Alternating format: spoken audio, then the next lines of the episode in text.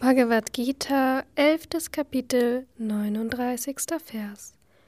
Du bist Vayu, der Windgott, Yama, der Totengott, Agni, der Feuergott, Varuna, der Wassergott, der Mond, der Schöpfer und der Urgroßvater. Ich verneige mich, ich verneige mich vor dir, tausendmal, und wieder verneige ich mich verneige mich vor dir.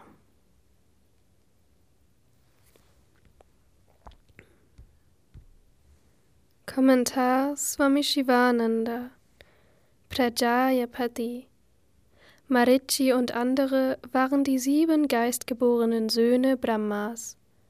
Kashyapa stammte von Marichi ab, und Kashyapa brachte die gesamte weitere Nachkommenschaft hervor. Deshalb heißen Marichi, Kashyapa und andere Prajapati, die Götter der Fortpflanzung. Manchmal wird der Begriff Prajapati hier als Kashyapa und andere Prajapatis interpretiert. Da das Wort hier aber in der Einzahl verwendet wird, ist es angezeigt, Brahma als Prajapati zu verstehen. Brahma ist der Großvater, Pitamaha von Kashyapa. Brahma oder Hiranyagarbha ist Karya Brahman, die Wirkung.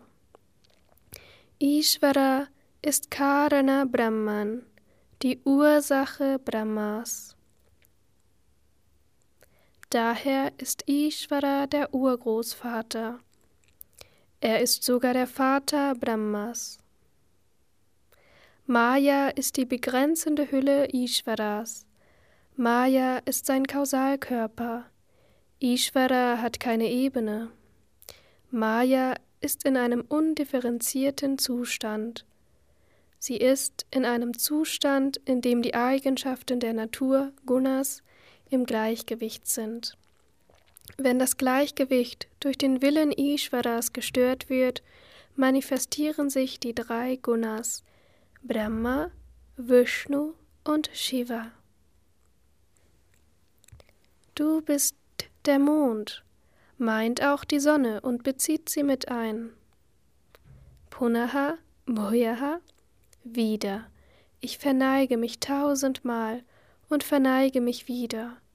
Das zeigt, dass Arjuna intensiven Glauben und grenzenlose Hingabe an Sri Krishna hatte. Es war ihm noch nicht genug, auch nachdem er sich tausendmal verneigt hatte.